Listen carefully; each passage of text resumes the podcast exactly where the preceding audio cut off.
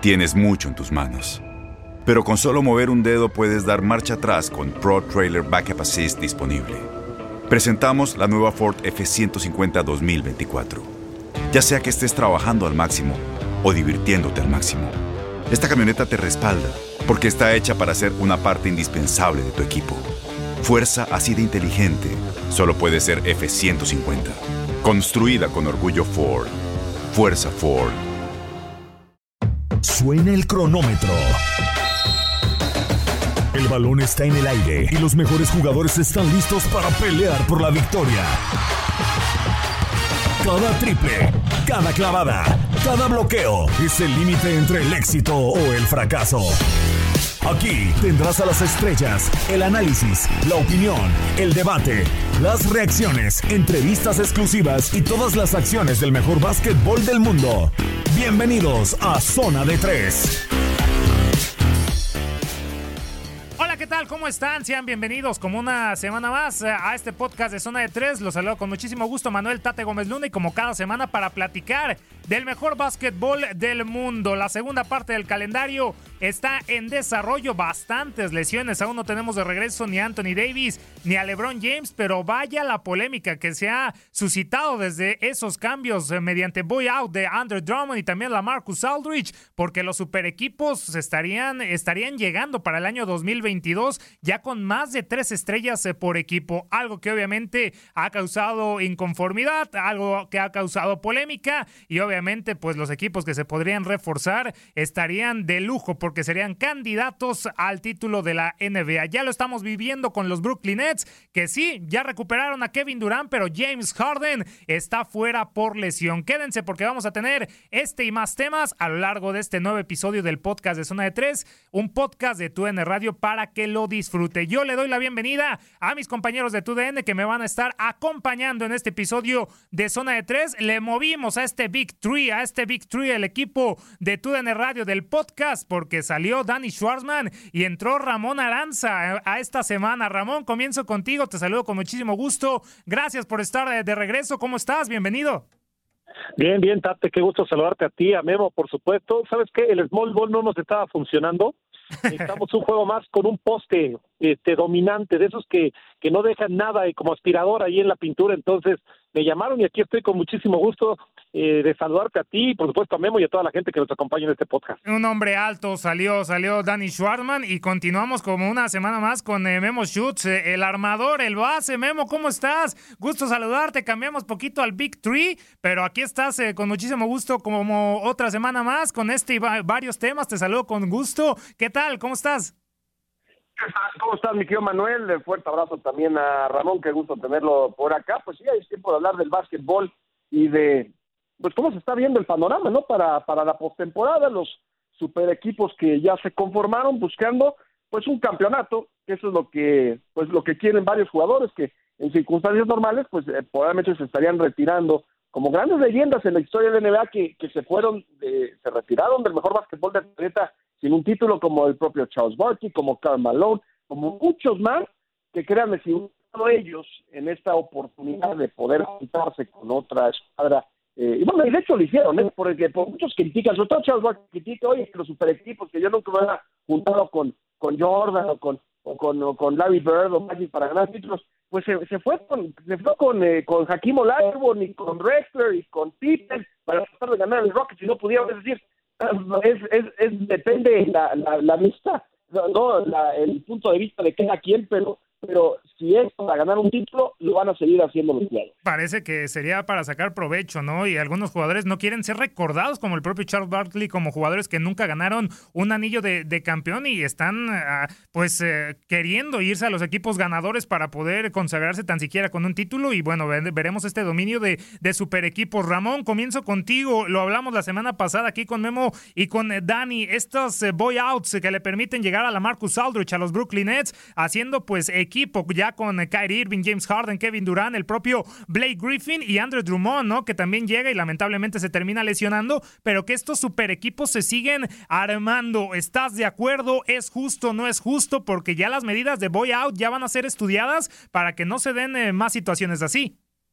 Mira, yo creo que es justo porque también te habla de un trabajo de la directiva. Es decir, todos los esfuerzos que hace una directiva como la de los Brooklyn Nets para llevar, sea como sea, utilizando las armas que te, que te permite el reglamento para poder juntar a este grupo que podrían parecer los Harlem Globetrotters, porque observe nada más eh, la calidad de jugadores de los que estamos hablando con, con los Nets, ¿no? Eh, parecía impensable que un equipo de los Nets hace apenas un par de temporadas se convirtiera en protagonista serio y hoy tienes juntos jugando a, a Irving, a DeAndre Jordan, a James Harden, a Durant, a Blake Griffin, a Aldridge, a, hasta Luau Cabarot, el francés, Jeff Green, en fin, es un equipazo dirigido por Steve Nash, otro de los históricos.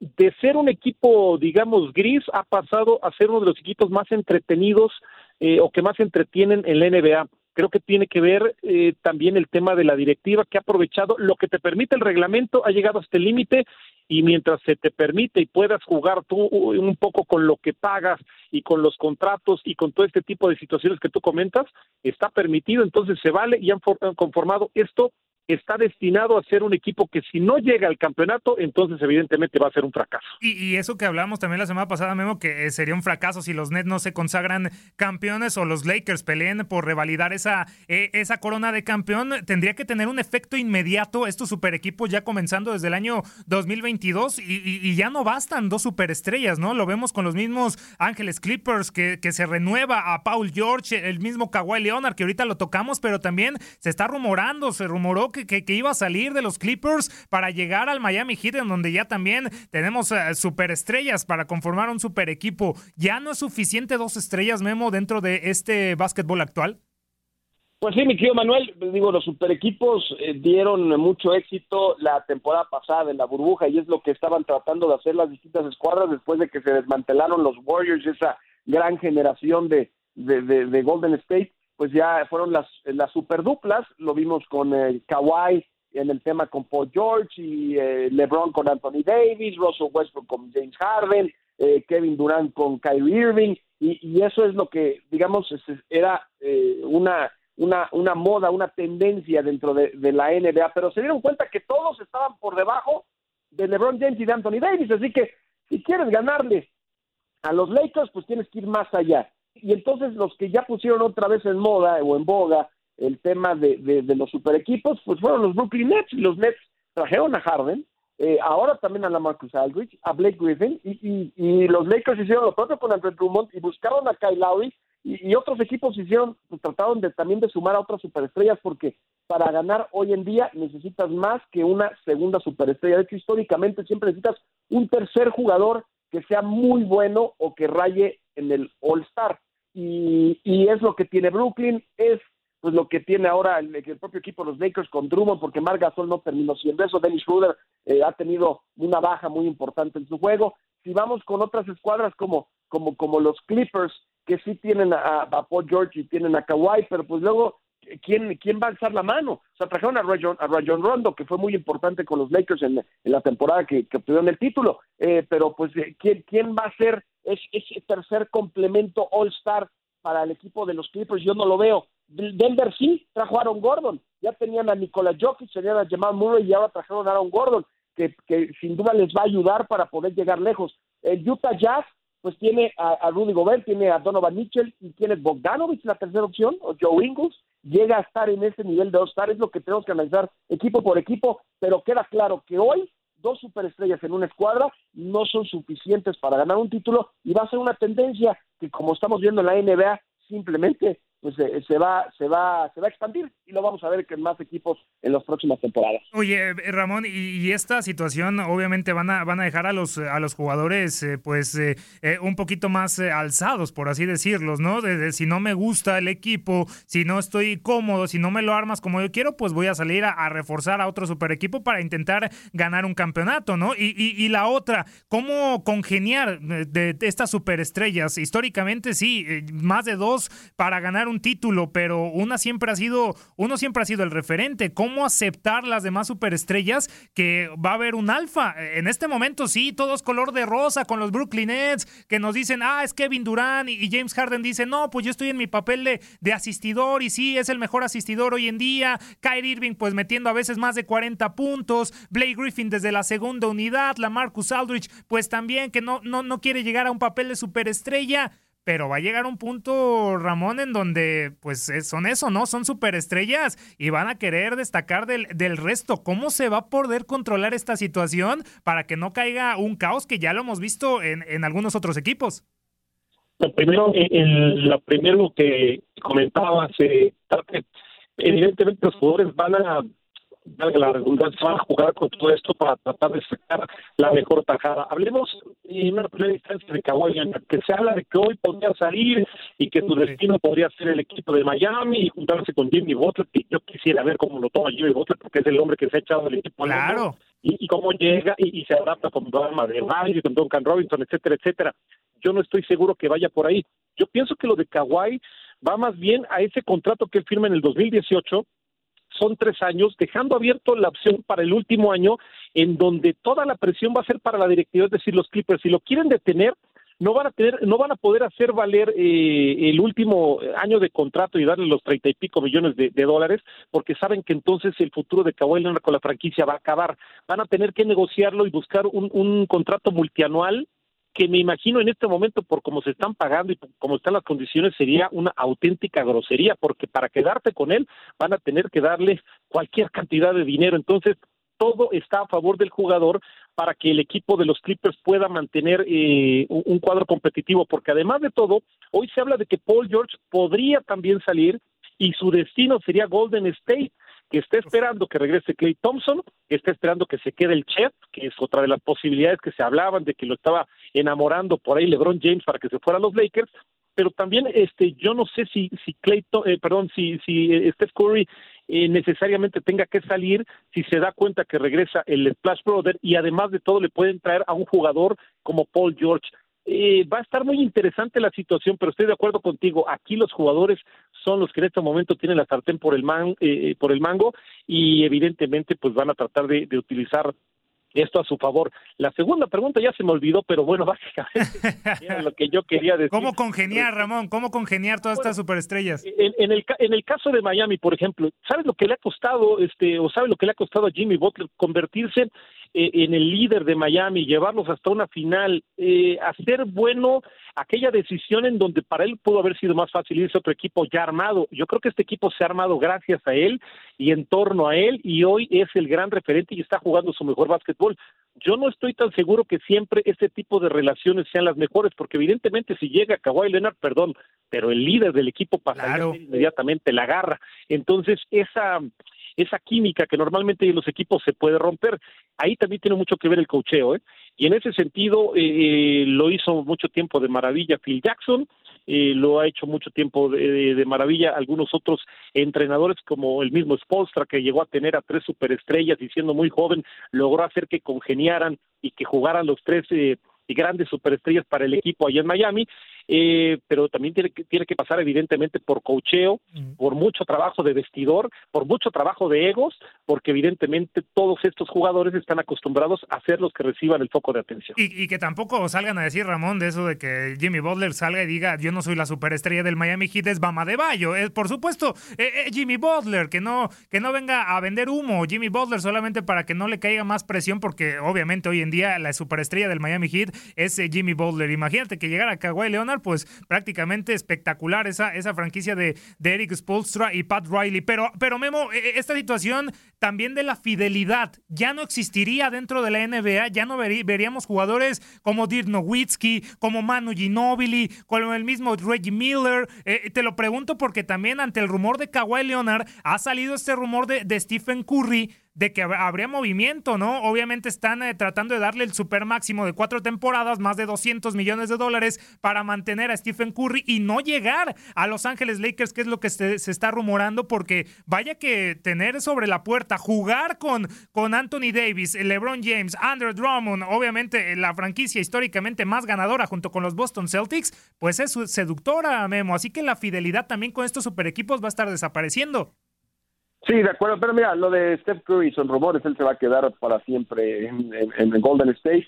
Eh, es muy querido, es la imagen, es la franquicia, le han dado todo lo que ha querido, le han gastado millones y millones en impuestos de lujo para darle un equipo competitivo a, Curry. Eh, han tenido mala suerte con lo de Clay Thompson, pues eso nadie lo pudo haber esperado, ¿no? El caso de, Durant, pues bueno, se quiso ir, pero ahí tiene a Raymond Green y trajeron a Wiggins y, trajeron a Kelly Oubre, a pesar de que les representaba casi 100 millones de dólares en, impuestos de lujo. Eh, yo, eh, lo de Curry, él se va a mantener en Golden State, va a ser el rostro de Golden State de aquí a que se retire, ese no se va a ir a ningún lado. Aparte, aparte es alguien agradecido, sabe lo que ha sido la franquicia con él, no es como James Harden, que con, con los Rockets hizo, la verdad se fue por la puerta de atrás y, su legado quedó algo manchado por la manera en la que la que terminó yéndose de los Rockets. Oye, ¿y no sería ya peligro de extinción un jugador como Stephen Curry? Ya no, ya no hay muchos que se mantendrían en su, en su franquicia. Sí, renovó Giannis Antetokounmpo, pero si le arman un buen equipo, ya, ya sería peligro de extinción, ¿no? También.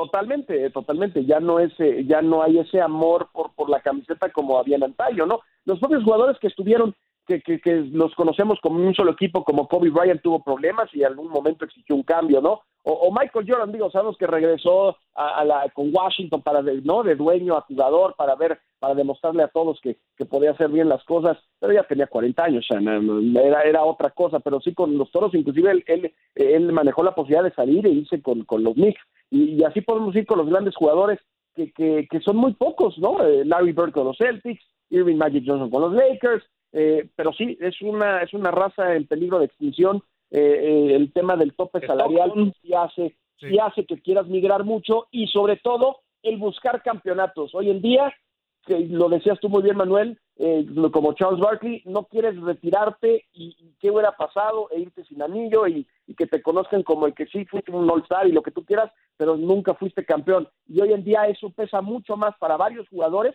que el dinero, sobre todo en el ocaso de sus carreras. Tú, sin duda alguna. Ramón, ¿querías agregar algo, lo del tope salarial?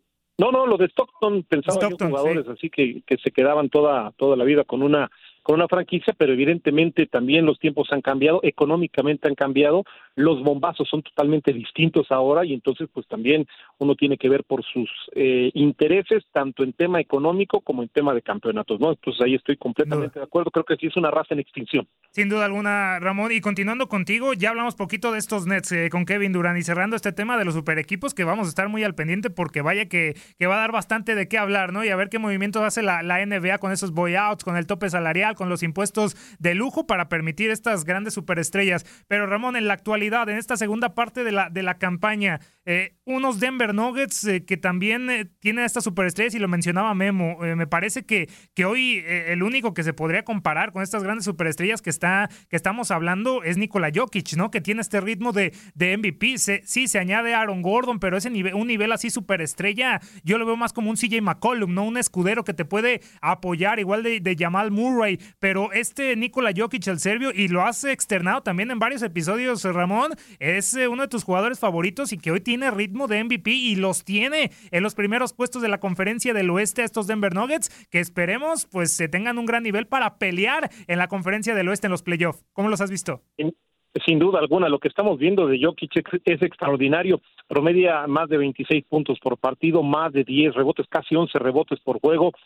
Se acerca a las nueve asistencias por partido, es decir, podríamos tener a un jugador que al término de la, de la temporada estuviera con un triple doble estamos hablando de algo que sería extraordinario para un jugador que se ha venido transformando y que es la clara muestra de la evolución que eh, puede sufrir un jugador con, eh, con el tiempo, ¿no? Porque eh, de cómo está jugando ahorita a, como estaba jugando hace tres años, evidentemente hay un cambio que ha sido impresionante más allá de su físico, el talento que ya traía eh, se ha visto revolucionado.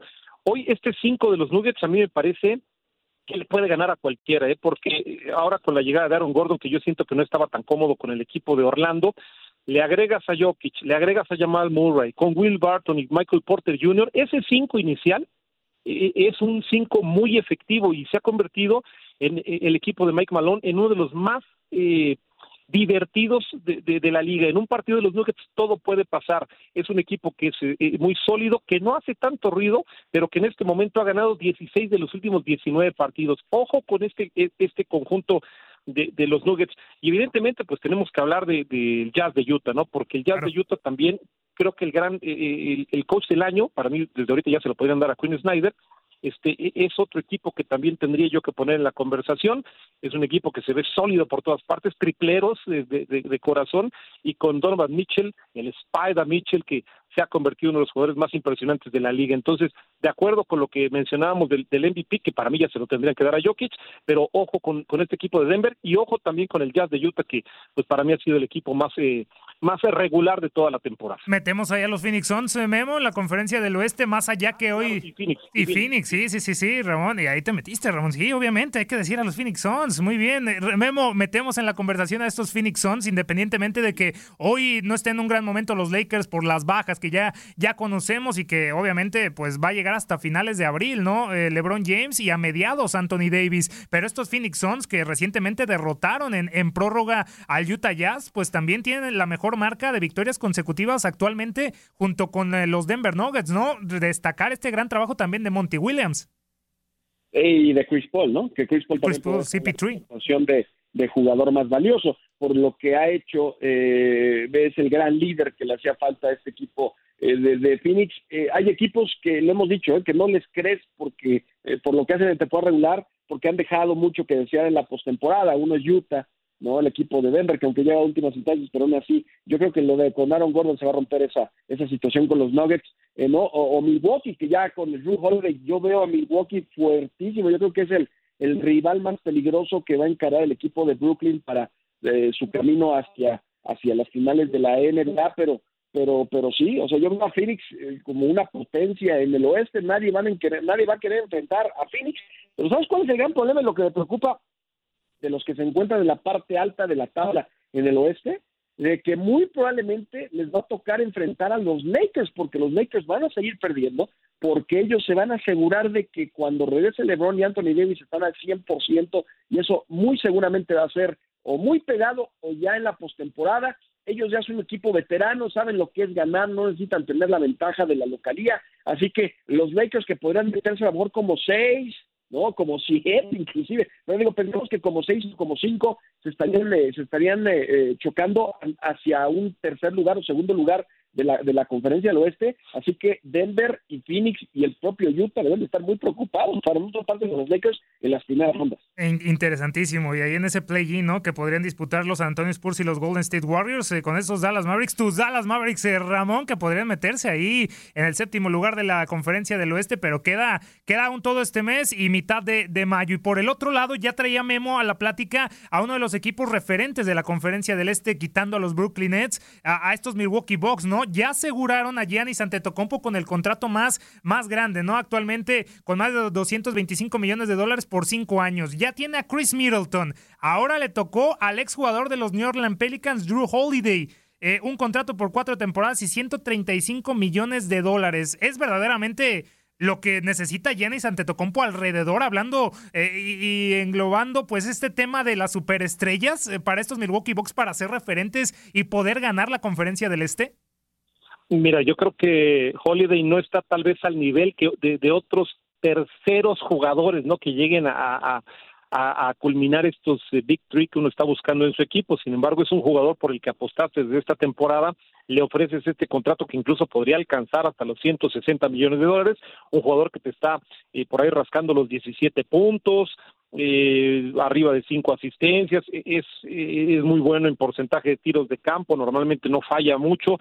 De esta forma atas a, los tres, ¿no? A Yanis, a Chris y a Jeru no, no, no estoy seguro si, si, si con esto le alcance, pero eh, sí estoy seguro de la capacidad que tiene el griego y, y, también eh, estoy seguro que dentro de esta conversación para tratar de, de sellar este pacto tuvieron que hablar con Yanis porque evidentemente cualquier decisión que tome el equipo de los Bucks tiene que pasar por el referente porque tiene que hacer que se sienta lo suficientemente cómodo para que se quede en un mercado que no es tan grande como el de Milwaukee y, y cada paso que han dado cada este eh, jugador que ha sido recontratado cada jugador que ha salido cada jugador que ahora está llegando evidentemente tiene que, que pasar por la situación del griego. Ahora llega también Jeff Tiggs, un, base este que viene a suplir lo de DJ Agustín, que se fue a los Rockets del señor Memo Schutz, pero evidentemente este sí tiene mucho que ver con el hecho de, hacer sentir cómodo al jugador que evidentemente en algún momento te podría llevar a un campeonato sin sin sin Giannis. Evidentemente también estamos hablando que los Bucks de Milwaukee se pueden pasar muchísimos años más sin siquiera ser eh, contendientes a pelear por el título.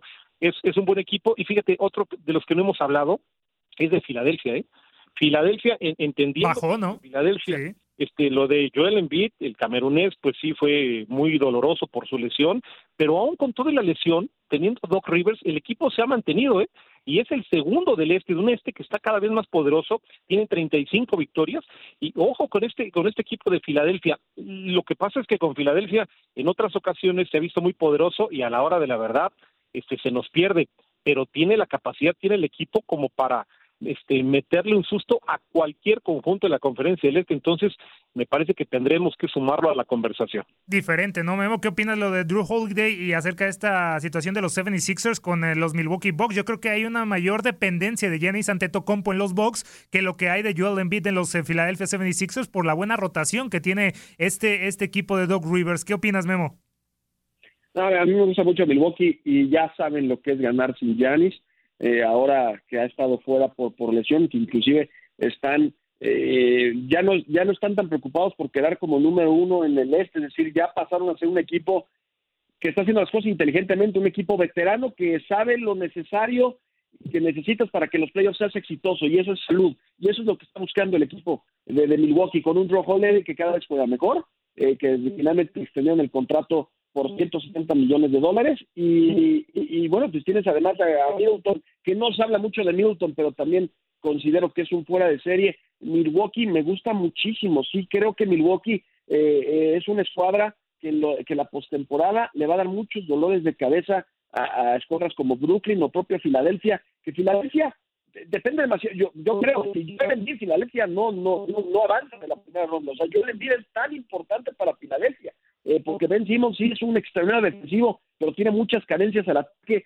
y todo el juego, eh, todo el juego que tiene el coach Doug Rivers gira alrededor de que Joel Embiid pues obviamente llame la atención el doble triple equipo y tiene tiradores alrededor, pero si no está Joel Embiid no tienes un poste, o sea, Dwight Howard no va a ser la respuesta, así que para mí lo de Giannis es más, o obviamente es clave, pero ya también saben ganar sin Giannis y también está siendo apoyado más por sus compañeros para que no pase lo que años anteriores, que sabíamos que si a Giannis lo eliminaban del juego, les iban a ganar fácilmente porque le mandabas tres hombres a Giannis para que no te retacara el balón y, lo obligabas a tirar de media y larga distancia. Pues ahora los ajustes que está haciendo el coach Budenholzer, la verdad lo vamos a ver. van, a, van a ver este, este equipo de playoffs va a ser otro al que estamos acostumbrados a ver. Y también ya tiene esa encomienda, ¿no? De querer llegar a la final de la NBA, porque vaya que se ha quedado al filito las últimas temporadas. Estos Milwaukee Bucks que temporada a temporada han sido referentes en los primeros puestos de la conferencia del Este. Ya con esto estaremos llegando al final de este podcast de Zona de Tres. Se nos fue como agua, Ramón, pero solamente eh, acotar la, la, última información de que la NBA eh, busca que la próxima campaña ya esté el 100% de los pabellones y de todos los equipos. Vaya, pues con público. ¿Lo ves viable, Ramón? Obviamente el ritmo de vacunación pues eh, en Estados Unidos eh, va, va muy bien y esto lleva a pensar de que podríamos tener pues a los pabellones llenos para la próxima temporada. Un, eh, un objetivo que tiene Adam Silver, ya veíamos ahí en el béisbol de las grandes ligas con los Rangers de Texas, la entrada más grande hasta el momento en su estadio. Y bueno, solamente falta poco a poco, pues irse recuperando, ¿no? Y la NBA lo quiere hacer para la próxima campaña. ¿Lo ves viable, Ramón? Mira, el trabajo que se está haciendo de vacunación eh, para todo el pueblo estadounidense, evidentemente para los que estamos del otro lado de la frontera, pues es envidiable, ¿no? Por eh, la forma, porque tienen la, capacidad de hacerlo y porque en este momento, pues, eh, incluso es muy fácil el tema de la vacunación allá. Está llegando a niveles que causan un poco de envidia para los que estamos de este lado. Entonces, evidentemente, si la gente está vacunada, si empiezan a bajar los números, pues va a ser mucho más probable que se empiecen a reactivar todas las economías, entre ellas la del básquetbol, que necesita urgentemente al aficionado en las tribunas. La presión es fuerte. La liga, a pesar de que ha, logrado aguantar un montón de situaciones financieras, hay que recordar, el año pasado se perdió mucho dinero no tanto como se pensaba en un principio porque la liga reaccionó, pero al final se pierde dinero. Necesitan urgentemente al aficionado, necesitan urgentemente que se reactive la economía en el básquetbol y esa economía se va a reactivar mucho más rápido si la gente está presente. Evidentemente, si hay el tema de la vacuna que lo venga respaldando, pues pronto, espero yo, cruzo los dedos para que sí tengamos nuevamente a la afición alimentando los partidos, porque entiendo que el esfuerzo ha sido muy interesante, que hemos visto muy buen básquetbol, pero el básquetbol con gente en las tribunas, para mí evidentemente se potencia y, hace que se viva de otra forma. Es diferente totalmente. Memo, para, para cerrar, se habla de una aplicación, ¿no? De que la NBA lo haga más, más ágil, de, de, la gente que ya tenga pues el certificado de vacunación, para que no esté un proceso muy largo, para que poco a poco pues se vayan ingresando y que poco a poco veamos todos los pabellones eh, llenos. ¿Tú, eh, de acuerdo con Ramón, eh, lo veremos la próxima campaña o aún faltará para ver el 100% de la capacidad de todos los recintos? No, el próximo año es un hecho que vamos a tener estadios eh, en este eh, estadios llenos. En este momento es una responsabilidad lo que hicieron en el béisbol de grandes ligas en Texas, bueno, digo, es que viene desde el gobierno, ¿no? El gobierno estatal con, con el gobernador Abbott, en donde dijo que el uso de cubrebocas ya no era obligatorio, en donde todo ya se reintegra al 100% de, de, de cómo estaban antes las cosas de la pandemia. Eh, es una irresponsabilidad, raya en lo criminal. O sea, yo entiendo que tienes que activar la economía y tienes que regresar a ciertas situaciones para que, pues, para que la gente no, no la padezca tanto, pero, pero, pero eso es, es terrible. Y yo sé que además la línea la línea en cuanto a las vacunas en la Unión Americana están muy por avanzado, muy por delante de todos los demás países. Están vacunando más de dos millones de personas diarias y de hecho lo dijo el presidente Biden. Para ellos el 4 de julio no solo van a estar celebrando la independencia de Estados Unidos, van a estar celebrando la independencia del virus y, ya van a empezar a vacunar a cualquier persona más de 16, de 16 y 18 años. La verdad, sí pasan, sí están avanzando en paso, a pasos agigantados, pero todavía no pueden bajar la guardia. Si así están en Estados Unidos, imagínense en el resto de los países, ya no digamos México. O sea, cuando no tenemos ni el 1% de la población que ha sido inoculada, pues eh, debemos de tener cuidados. En Estados Unidos no es la excepción. Todavía no es propicio tener el 100% de la arena o no debería de ser así. Debemos de seguir manteniendo las, eh, las reglas sanitarias eh, de, de sana distancia, de uso de cubrebocas y, y, poco a poco, ¿no? Ir poco a poco porque así debe ser. O sea, ya hemos visto en algunas arenas el 20%, el 30%, el 50%. Muy bien, así se tiene que hacer porque todavía no se ha domado la pandemia. Diga lo que diga quien tú me, quien tú me digas, no está domada la pandemia. ¿Y para qué? ¿Para qué avanzar un paso para luego retroceder tres? Mejor avanza medio paso y nos vamos así de manera segura pero lenta hasta la próxima campaña y ya en, octubre del próximo año tener arenas llenas en todos los Estados Unidos. Ya normal también la campaña, ¿no? Arrancar en octubre y terminar en junio, no tan deprisa, porque está sacando factura con varios jugadores lesionados a esta, a esta altura de la temporada en la segunda parte del calendario. Con esto llegamos al final de este podcast de Zona de Tres, agradeciéndoles a todos eh, por su sintonía y por supuesto a mis compañeros de TUDN. Eh, Ramón, muchísimas gracias por, por estar aquí en el podcast de Zona de Tres. Te esperamos en futuras eh, ediciones. Este Big Three poco a poco se va convirtiendo en Big eh, Four, Five, Six, con varios talentos que y compañeros de TUDN que van eh, llegando a este podcast de Zona de Tres para nutrir con diferentes puntos de vista. Por supuesto, el tuyo, agradeciéndote y obviamente tus redes oficiales para que la gente te pueda seguir. Gracias. Solamente comentar que yo me uní a este equipo porque quiero el campeonato, ¿eh? Solamente por eso. Este, como quiero el campeonato. Ya estás aplicando la boy out, Ramón, ya estás aplicando la boy out. Que es ganador. Entonces, Ramón-Aranza y Ramón Aranza-oficial en Twitter y en Instagram. Ahí los esperamos con mucho gusto. Y Memo sin preocupaciones porque tiene contrato, opción de jugador hasta dos, dos años próximos, así que tranquilidad. Memo, muchísimas gracias por, por estar nuevamente aquí en el podcast de Zona de Tres. Obviamente tus redes oficiales para finalizar. Gracias, mi querido, mi querido Manuel. Fuerte abrazo a Ramón, como siempre, un gusto. Sí, yo firmé mi extensión de contrato por 160 millones de dólares, y que a mí me van a tener por, para bien o para mal todavía un rato pero bueno, como siempre es un privilegio. Recuerden Memo-Shoots en todas las plataformas digitales, redes sociales. Ahí nos vemos, ahí estamos conectados y sigan cuidándose mucho. Soy Manuel Tate Gómez Luna. Me encuentran en arroba Tate Gómez Luna en Twitter, Tate Gómez Luna en Instagram y regresaremos la siguiente semana para seguir platicando del mejor básquetbol del mundo para que no se despegue de este y otros podcasts de TUN Radio. Sígase cuidando mucho. Fuerte abrazo y hasta la próxima. Que esté muy bien. Bye. Se acabó el tiempo. Las mejores estrellas se van retirando de la duela, pero nosotros prepararemos el siguiente encuentro. Te invitamos a la siguiente edición de Zona de Tres.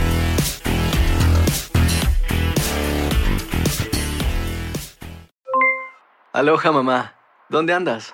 Seguro de compras. Tengo mucho que contarte. Hawái es increíble. He estado de un lado a otro con mi unidad. Todos son súper talentosos. Ya reparamos otro helicóptero Blackhawk y oficialmente formamos nuestro equipo de fútbol. Para la próxima te cuento cómo voy con el surf y me cuentas qué te pareció el podcast que te compartí, ¿ok? Te quiero mucho. Be All You Can Be, visitando goarmy.com diagonal español.